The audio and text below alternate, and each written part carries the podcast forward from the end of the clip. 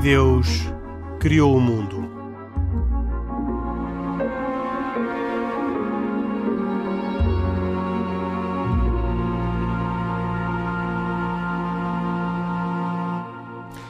Boa noite e bem-vindos a esta edição de E Deus Criou o Mundo, um programa semanal de autoria com produção de Carlos Quevedo e cuidados técnicos de João Carrasco. Comigo Henrique Mota estão, como sempre, Pedro Gil, católico, Khalid Jamal, muçulmano e Isaac Assor, judeu. E hoje junta-se a nós o padre Fernando Sampaio, padre católico, 63 anos de vida, 34 dedicados à assistência hospitalar. Atualmente é o capelão do Hospital de Santa Maria, em Lisboa, e o coordenador de toda a assistência hospitalar naquele grande, no maior hospital uh, do país. E além disso, é também o coordenador diocesano de Lisboa e nacional das, eh, das capelanias hospitalares católicas. Agradeço muito ao Padre Fernando Sampaio ter aceito o nosso convite para participar no programa de hoje, uh, que um, ehm, falará, ou no qual falaremos, sobre a assistência religiosa nestes tempos do Covid. Eu lembro-me de há muitos meses, estávamos nós na primeira crise do Covid, uh, talvez por uh, abril, de me ter encontrado com o Padre Fernando Sampaio e de ele me ter dito que os tempos uh, não estavam fáceis para a assistência religiosa, porque os cuidados sanitários da altura eram tão intensos que dificultavam a circulação dos uh, capelães hospitalares pelo, pelas unidades. E começo precisamente por aí. Uh, como é que hoje, nesta segunda vaga ou terceira, já não, já não sei exatamente a contagem, nesta, neste recrudescimento do Covid e com todo este empenho que os hospitais foram obrigados a mobilizar para combater o Covid, como é que é compatível com tudo isto a presença de um uh, padre, de um pastor, de um imã ou de um, ou de um rabino ou de qualquer outro uh, representante de, de uh, religiões e espiritualidades pelos corredores dos hospitais portugueses. Muito boa, muito boa tarde, ou boa noite, melhor dito. Agradeço imenso o convite que me fizeram e quero saudar a todos os presentes nesta pequena conversa que vamos ter todos. Um, de facto, as coisas ao nível dos hospitais eh, foram muito complicadas uh, com a infecção Covid, mas desde março de último para cá, desde abril para cá, as questões, as coisas mudaram bastante. Um, os doentes têm direito à assistência espiritual religiosa, é um direito do próprio doente e a presença da religião nos hospitais tem a ver com esse direito dos próprios doentes. Ehm, naturalmente que a questão da infecção do Covid veio pôr eh, algumas dificuldades em função da defesa contra a infecção, mas, no entanto, eh, ao nível dos hospitais soube-se conviver com isto, perdeu-se o medo e eh, consegue-se fazer a assistência espiritual e religiosa aos doentes. Ainda esta manhã fiz a, a, visita a alguns doentes eh, de Covid e tenho feito a visita a alguns doentes Covid. Inclusivamente tem havido algumas imaginações e algumas invenções nesta mesma assistência, porque há doentes que são assistidos via telefone, há outros que são assistidos via imagem, através de, das, de, enfim, dos, de videochamadas como há outras formas de, de, às vezes, chegar aos próprios doentes, mas também há a forma presen presencial nossa de, de, portanto, de chegarmos aos doentes. Naturalmente, aquilo que acontece é que os doentes devem pedir assistência, porque nós não podemos ir para uma, portanto, para um serviço Covid à procura de quem é que quer assistência ou não, não é? Portanto, nós temos de saber quem é que quer assistência ou quer e, portanto, e a gente presta assistência uh, aos doentes. Uh, eh, um, eh, às vezes há pessoas que, ao nível da sociedade, uh, transmitem a ideia de que não é possível a assistência. Não, é possível a assistência e a assistência faz-se.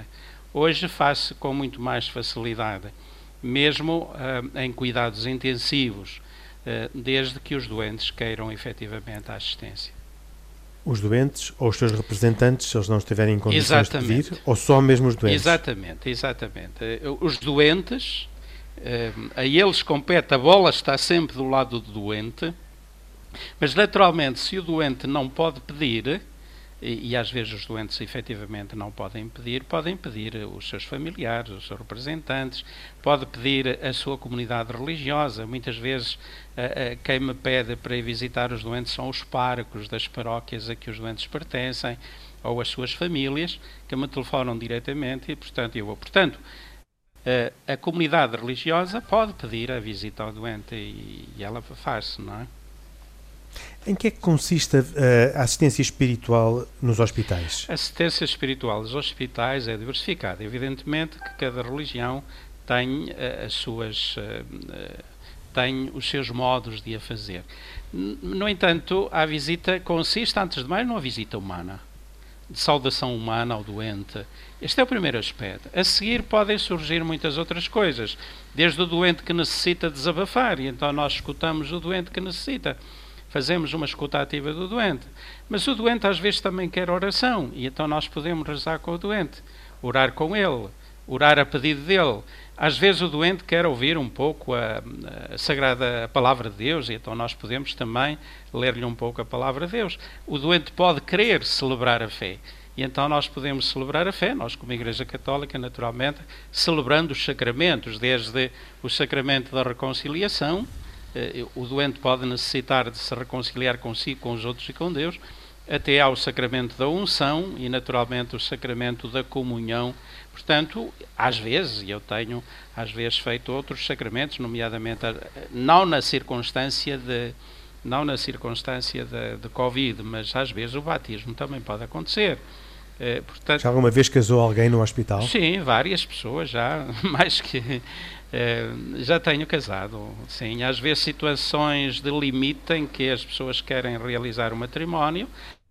Agora já não é tanto por questões às vezes legais, é, por é, que era necessário a legalização de uma relação que havia já há bastante tempo, sob o ponto de vista jurídico, às vezes por questões de reformas e outra coisa. Atualmente não é muito necessário mas sim, eu tenho feito vários casamentos, sim. Eh, numa notícia que recentemente li, e antes de passar a palavra aos outros uh, membros deste painel, que também com certeza terão perguntas e querem envolver-se na conversa, li que uh, no Hospital de Santa Maria, da qual é o responsável pela assistência religiosa, existem três capelães, uh, além de um grupo numeroso de voluntários e de funcionários, alguns funcionários, não, não, não um grupo numeroso, Uh, e que uh, lhe cabe a si coordenar toda a assistência religiosa, incluindo a das outras religiões. Portanto, o Padre Sampaio é um padre católico, mas nesta função uh, no, no, hospital, se eu percebi bem, tem uma coordenação e harmonização das várias, da presença das várias religiões no hospital. Digo bem? Um, de facto, eu tenho uma função de coordenação. como é que é, se faz favor. Então, o, o, a assistência espiritual religiosa é um serviço do hospital, não é um serviço das igrejas. A assistência espiritual, o serviço de assistência espiritual religiosa é um serviço do hospital. Segundo a lei, o decreto-lei eh, que regere a assistência espiritual religiosa nos hospitais, diz que em cada unidade hospitalar deve existir uma unidade ou um serviço que prestem de forma regular e organizada a assistência espiritual religiosa segundo o desejo dos doentes e segundo as necessidades do hospital. Eu, eh, efetivamente, faço esta coordenação do serviço, mas poderia ser outra pessoa a fazê-la. Não, não, não. Nesse sentido, eu colaboro com o hospital nesta coordenação. Eh, Portanto, o Pato Sampaio, nesse sentido, é um funcionário do hospital? Eu sou um funcionário do hospital, nesse sentido, sim. Eh, por outro lado, para além deste serviço que faço, também presto assistência espiritual aos doentes. Portanto, e este é um serviço já eh, que tem a ver com a minha com, com a minha condição de católico, não é? Em que presto uh, a serviço aos doentes católicos, a não ser que haja outros que pedem. Às vezes encontramos outros doentes que nos pedem que nós contactemos as diversas, as diversas comunidades e isso nós fazemos. Nós não temos aqui no hospital a presença de outras religiões. Eh, já devemos ter e, um, e, é necessário que se abram as portas, já existem em alguns hospitais, é necessário que se abram as portas efetivamente à presença de outras religiões, para que possam também, deste modo organizado, assistir os seus crentes. Todos os crentes. Então, desculpe interrompê-lo. Se um muçulmano ou um judeu estiver internado uh, e, e, precisar, desejar ter assistência espiritual, uh, como, é que, como é que pode ter? Pode ter pedindo-a e, naturalmente, um, pode vir cá o imã ou pode vir cá o, o, o líder religioso judaico, por exemplo, o, o rabi. Um, como isso acontece também com, outra com outras uh, comunidades religiosas, como por exemplo a nível dos protestantes, ou a nível dos ortodoxos, ou, ou a nível dos hindus, acontece também. Não, não existem cá, efetivamente, a presença. Segundo a lei, uh, segundo a lei é possível no sentido de ministros acreditados. Uh, na realidade, nós ainda não temos, por menos que eu saiba, ministros acreditados aqui no hospital. Já deveríamos ter. E é necessário que isso, é necessário, sim, é necessário que isso aconteça, porque para que nós saibamos eh, até quando é necessário, para que se saiba a quem diretamente chamar da responsabilidade das religiões, eh, porque os ministros acreditados são acreditados pelas próprias comunidades religiosas. E para serem eh, orientados os pedidos, que relativos à, à solicitação que os doentes fazem. Normalmente, eh, os doentes, quando solicitam, muitas vezes já expressam a quem é que querem que, que seja chamado. Eh, eu também já me tem acontecido, por vezes, dos enfermeiros me chamarem para depois eu posteriormente fazer o contacto para as diversas comunidades religiosas. Já o tenho feito, nomeadamente para, para para a comunidade islâmica, às vezes.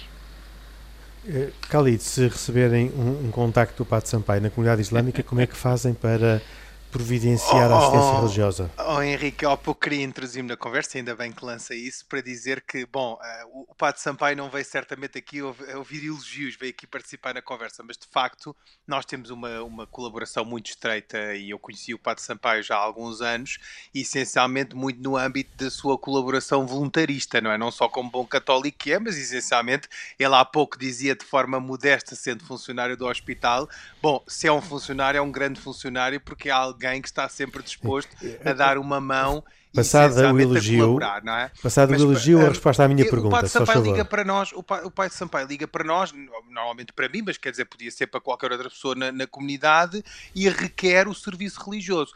O que eu acho que o Padre Sampaio há pouco estava a tentar dizer é que, repare, não existe assento de outras comunidades religiosas em quadro hospitalar, ou seja, este, oh, oh, este trabalho isso não, tem... Isso não, é, isso não é desculpa, eu peço desculpa de interromper, não, não... Isso, não é, isso não é verdade. Pronto, mas, mas já, já, já lá vamos, Isaac, a discutir essa questão. O que eu queria apenas dizer era que o que acontece é que normalmente no âmbito de, de, um, de um espírito voluntarioso da, do Pato Sampaio, que no fundo está, está aí no hospital normalmente, quando alguém requer uh, assistência espiritual de uma determinada comunidade, normalmente ele faz esse contacto e depois nós enviamos uh, um imã, que neste caso não só é imã, mas também é um ministro de culto acreditado pela comunidade, não em sede da DGS, essa é que é a questão, normalmente é a sede da Direção-Geral dos Serviços de, de, Justiça, para se deslocar ao hospital e, no fundo, fazer a devida assistência uhum. espiritual. Isaac Assor, diga-te sua justiça, só Bem, então é assim, hum, existe um grupo de trabalho Religiões Saúde que foi criado em dezembro de 2009 na sequência da publicação de um decreto-lei tal, tal, tal, e que regulamenta a assistência espiritual e religiosa no Sistema Nacional de Saúde. Ok? Deste gabinete, eh, deste gabinete, deste grupo de trabalho, onde participam, eh, para além do judaísmo, o catolicismo, obviamente, o islão, o budismo, uh, a Igreja Adventista do Sétimo Dia, a fé Bahá'í, uh, estou a tentar encontrar mais, hinduísmo. Os budistas. Uh, pronto, fazem, o budista já tinha e, falado. E, oh, Isaac, esse grupo é liderado pelo Padre Sampaio. Está bem, não sabia. O que eu estou a dizer é que foi criado um documento, inclusive, e o Padre Sampaio, eu não, eu não, não tive a felicidade ainda de o conhecer, e folgo muito de saber que, que o, que o Padre Sampaio é, é, está à frente deste, deste grupo de trabalho. Portanto, ou seja, isto está regulamentado. Uh, e, este documento, e este documento, e este documento uh, que é um documento uh, muito bem elaborado, na minha opinião, em que constam para cada religião as práticas religiosas, os seus textos sagrados, os ritos do nascimento, a alimentação e prescrição religiosa, o sentido e práticas na doença e no sofrimento, os ritos prescritos perante o mistério da morte. Portanto, este documento está muito bem elaborado, na minha opinião. Eu tive já Concordo tive o cuidado do, do, do, do, ler bem, particularmente na questão, na questão judaica. Ou seja, eu concordo que não haja, uh, obviamente que concordo, que não há, não há um, um representante uh, religioso da comunidade judaica, neste caso, em nenhum hospital. Não há. Mas. Mas, mas oh Isaac, mas, eu... deixa-me terminar. de, de, de, deixa terminar. Eh, por favor. Mas os hospitais, pelo menos aqueles que estão no Serviço Nacional de Saúde, têm a obrigação de, quando houver o, o pedido de algum doente de eh, assistência religiosa, seja ela de qualquer uma destas religiões que fazem parte deste gabinete de trabalho, de encontrar a solução, entre aspas, ou pelo menos tentar saber onde é que se encontra o imã tal, o rabino tal, eh, para ter esta, ter, esta, ter esta assistência. Isaac, se na comunidade de Lisboa uh, receber o contacto do Padre Sampaio ou de, de um outro uh, responsável de algum hospital desta zona, como é que agem para poder providenciar a assistência espiritual de um judeu internado? Oh, oh, Henrique, eu, eu já tive, uh, infelizmente, de dirigir-me a vários hospitais em Lisboa e não só, para uh, dar alguma assistência a, a que, a, a, que estes doentes, por exemplo, dou o exemplo, imaginem um, um, um, doente que está no, no, no Hospital de Santa Maria, por exemplo, e diz assim: Eu só como comida kosher. kosher isto faz parte do documento, ou seja, a comunidade depois irá, a comunidade judaica, irá de alguma forma tentar uh, ir de encontro ao pedido que este doente fez. Sim. Oh, oh Isaac, deixa-me só acrescentar aqui um aspecto que é, eu, eu penso que, que, para clarificar as coisas, o que o Padre Sampaio há pouco estava a tentar dizer é que não é que não haja assistência espiritual e religiosa, essa existe e há rabinos, há imãs, há pessoas de outras comunidades não, não que vão lá dar assistência. O que não existe é, muitas vezes, e acho que é uma dificuldade que este grupo tem sentido, do qual eu, aliás, faço parte, é eh, haver um interlocutor único que está credenciado em sede do estabelecimento hospitalar, como o Pato Sampaio está, e que é, no fundo, responsável para, desculpe a expressão, distribuir o jogo ou, de certa forma, alocar àquelas que são as necessidades dos, dos pacientes, designadamente no âmbito espiritual, os serviços que os ministros de culto, devidamente credenciados, possam fazer. E só para acrescentar, dizer uma coisa: de facto, esse documento foi um documento muito bem feito e produzido, também sob as auspícios e orientações do Pato Sampaio, que ao longo destes muitos últimos anos veio, de certa forma, verter para o papel aquilo que são, da nossa perspectiva, as, as, as, questões mínimas indispensáveis que qualquer pessoa num quadro hospitalar tem de ter acesso. Para quê? Para que se possa prestar uma assistência cada vez mais capaz às pessoas que a requeiram e às pessoas que têm alguma sensibilidade religiosa. Como sabemos, a alimentação é um desses desafios, mas também é importante saudar aqui algo, ah, mais uma vez, Henrique, eu não estou, não estou, não é um elogio gratuito, mas é importante que se diga que um, as outras religiões minoritárias, como sou o exemplo da nossa, não é? O judaísmo e o islamismo, uh, hoje em dia uh, os nossos pacientes têm assegurado a sua assistência espiritual, essencialmente por generosidade dos nossos irmãos católicos que alargaram os direitos que outrora eram simplesmente exclusivos da comunidade cristã e católica às diversas comunidades. Eu digo isto? O, o, Porque... eu, eu, eu, eu, Vamos deixar o Pedro Gil uh, intervir, que Pronto, até agora ainda não falou. Pronto. Eu, eu acho muito importante tudo aquilo que foi aqui conversado relativamente à, à presença institucional da, da, assistência religiosa, eu permitia-me agora fazer uma certa inflexão na, na, na, linha da conversa. Para, por um lado, uh, bom, para agradecer ao Padre Fernando Sampaio o seu serviço, tanto mais que eu sei que ele ainda há dias assistiu uma pessoa que eu conheço que está internada em, em Santa Maria, está em situação grave, que é o Padre António Barbosa, que além disso é a pessoa que resolveu escolher-me a mim para as funções de comunicação no Opus Dei em 1999 e portanto já agora fica aqui uma menção e, eh, e, também uma saudação a ele se ele porventura ouvisse este programa e um pedido de orações a quem gosta de rezar também por esta pessoa. Mas eu, eu acho que nós podíamos pelo menos pedir ao Padre Fernando Sampaio pela, pela proximidade que tem com estas experiências de sofrimento que, é, que nós vivemos numa altura em que estamos a, a isolar as pessoas no momento da sua morte por razões sanitárias. Isto é um equilíbrio muito difícil de fazer, mas, eh, mas imagino que é daqueles momentos em que nós precisamos de mais verdade, de mais assistência próxima de alguém que pelo menos sofra connosco, porque é a partir da saída desta terra para muita gente, isso em parte pode ser assustador é sempre um mistério. Isto é o momento mais terrível da existência. E eu gostava de saber como é que ele avalia esta forma de nós vivermos este, como comunidade, não é? E vivermos esta relação com a morte e se havia lições positivas a tirar para o futuro sobre isto. Sim, eh, eu agradeço imenso ehm, essa questão, mas antes disso eu queria responder ali ao Khalid é, uma coisa, que é o seguinte: a assistência espiritual religiosa nos hospitais não é alargada a, outros, a outras religiões que não a religião católica. Não. Atualmente, segundo o decreto-lei é, 253, se não me engano. Um, todas as religiões. 253, 253, sim senhor. Todos os doentes, seja de que religião for, têm direito à assistência espiritual e religiosa. Uhum. E se existe a presença das religiões nos hospitais, é em função do direito do doente e não por sim, direito próprio.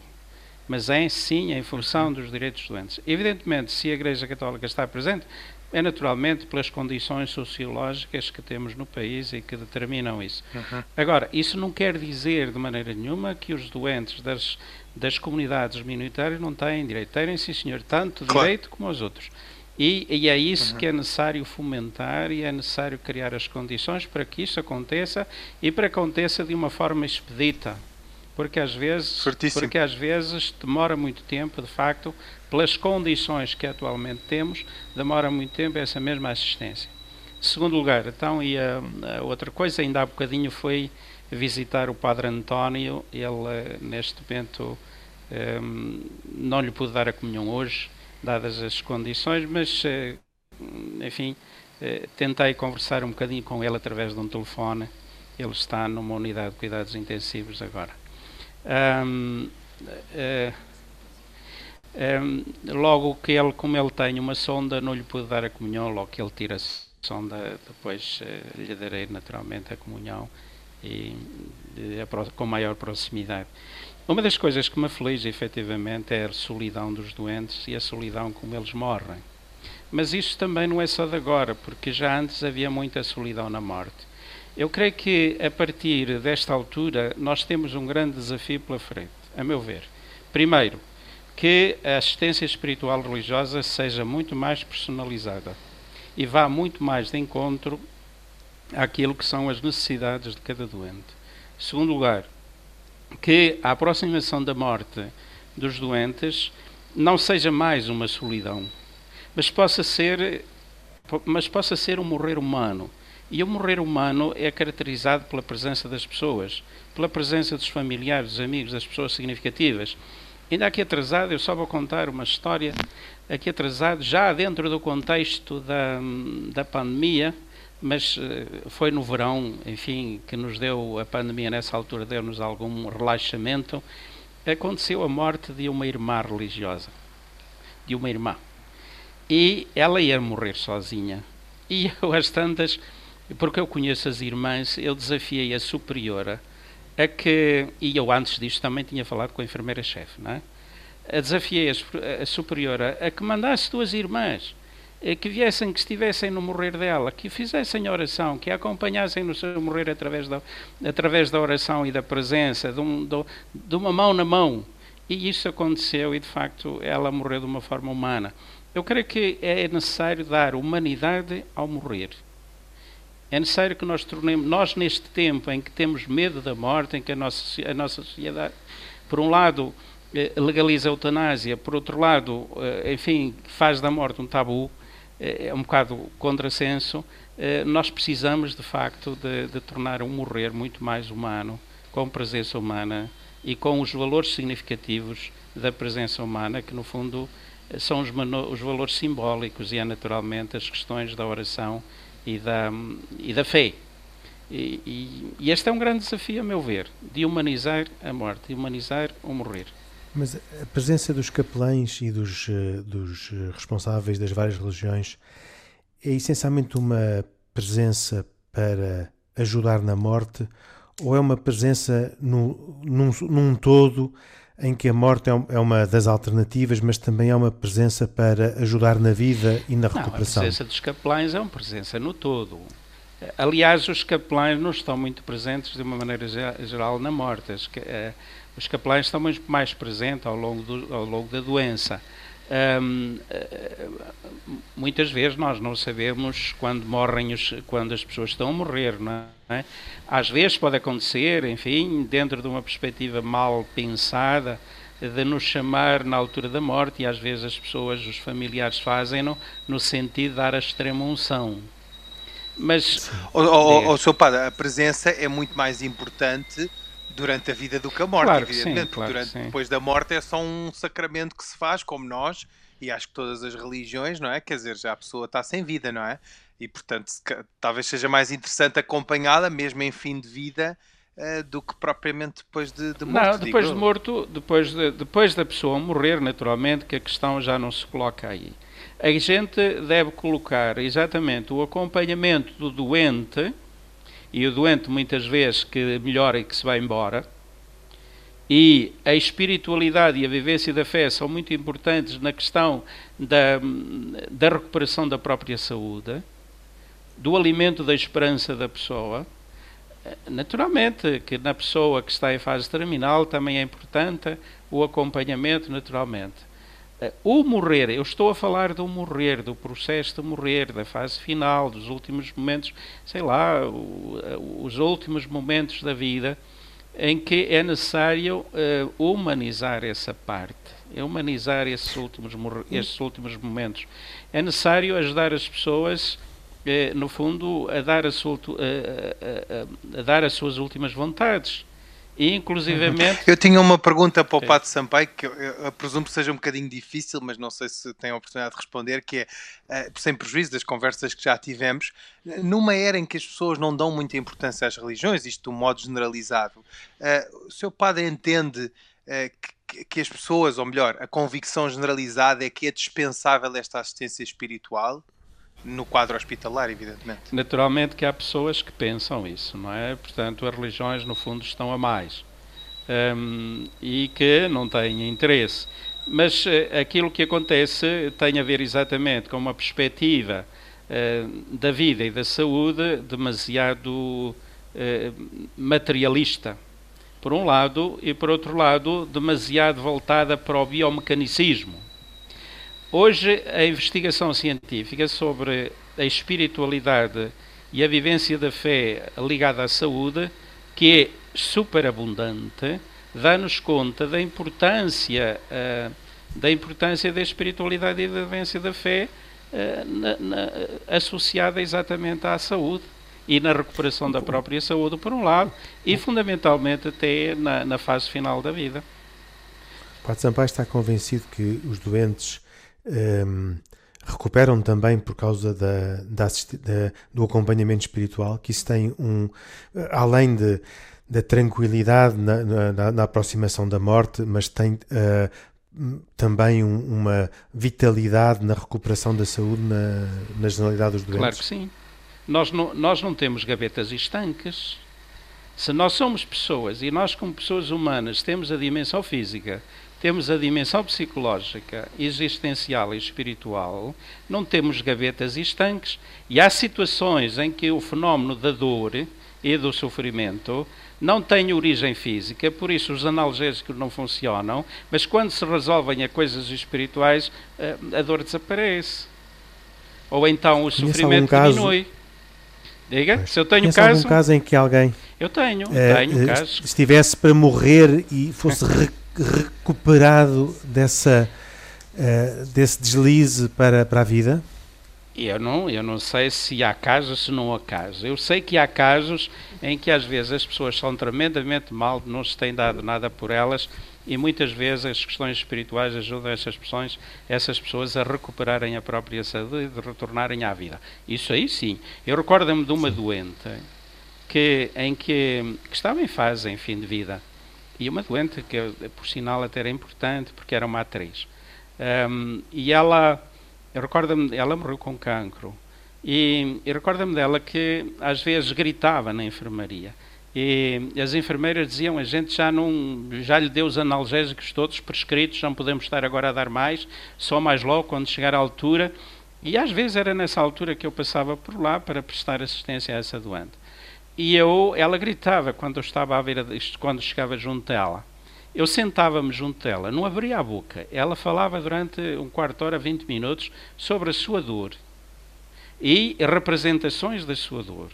No fim, os dois rezávamos e dava-lhe a comunhão, e ela ficava a ressonar a seguir. Pois é, eu só queria acrescentar, é uma história muito bonita e naturalmente comovente, especialmente para quem presta esta assistência para quem no fundo se comove com estas histórias, mas eu só queria acrescentar aquilo que o Pato Sampaio disse, de facto que é, é muito gratificante para quem, por exemplo, como eu também é voluntário nos hospitais, que eh, as pessoas saem de lá com uma perspectiva diferente, oh, Henrique. Ou seja, não é, não, nós não damos um anestesiante no verdadeiro, eh, na verdadeira acessão física do termo, mas a verdade é que o padre disse bem que a dimensão da dor também é uma dimensão muitas vezes psicológica e espiritual e que eu acho que merece ser trabalhada noutro contexto. Ou seja, muitas vezes um ombro amigo, nesta altura do campeonato é difícil dar uma mão ou estender a mão, não é? E dar um abraço, mas quer dizer, todas estas manifestações de solidariedade nas quais se inclui naturalmente a espiritual e religiosa é, é, é indispensável porque faz com que as pessoas observem e tenham todo este sentimento em relação ao dor e ao, e ao sofrimento uh, para o qual se, se, estão infligidas de forma diferente, não é? Muito bem, vamos. Uh, o tempo aproxima-nos do fim. Uh, eu gostava de aproveitar estes últimos minutos para como de costume, ou sempre que podemos, eh, ehm, fazer uma, uma ronda por todos a pedir uh, recomendações. Ehm, vou também pedir uh, mais adiante ao Padre Sampaio, Padre Fernando Sampaio, hoje nosso convidado, capelão do Hospital de Santa Maria, que aqui hoje nos veio falar sobre a assistência espiritual e religiosa nos hospitais portugueses. Começo pelo Khalid Jamal. Bom, eu trago-vos apenas uma reflexão que resulta da leitura de um cartaz. Uh, como sabem, a música não é permitida muitas vezes no Islão e diz a música que é haram. Haram significa ilícito. E houve uma, um cavalheiro que perguntou ao Rumi, um filósofo, enfim, uh, sufi, uh, mestre, de que, qual tipo de música, ou qual é o tipo de música que é proibida no Islão? e o Rumi respondeu-lhe de uma forma muito simbólica que eu me permito reproduzir aqui, que é o o som que as colheres fazem nos pratos dos ricos quando são ouvidos pelos pobres famintos. Uh, e, portanto, parece-me que isto é um exemplo muito simbólico da, da, dor que muitas vezes as pessoas são infligidas e, da, e, da, e do, do, flagelo da pobreza, e, portanto, eu acho que é uma boa reflexão para todos nós. E Isaac Assor, uma recomendação, ou uma, uma recomendação ou uma reflexão? Eu tenho aqui uma recomendação que já, já tinha preparado aqui há alguns dias, algumas semanas para o fazer que foi a inauguração, a prevista inauguração oficial uh, no Porto do primeiro Museu do Holocausto na Península Ibérica.